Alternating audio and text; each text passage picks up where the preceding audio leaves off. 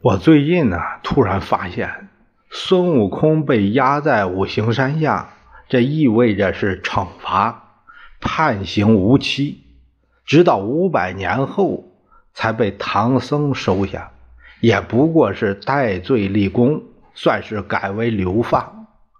每当孙悟空遇到强敌，他报号的时候，他总是说自己是五百年前大闹天宫的孙悟空。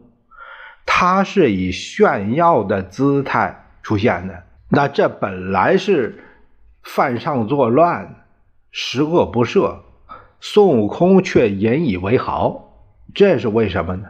这还真不是偶然。他首先把自己摆在了强人的位置，这叫鬼怕恶人。呃，我认识一个人，他在监狱里待了一年。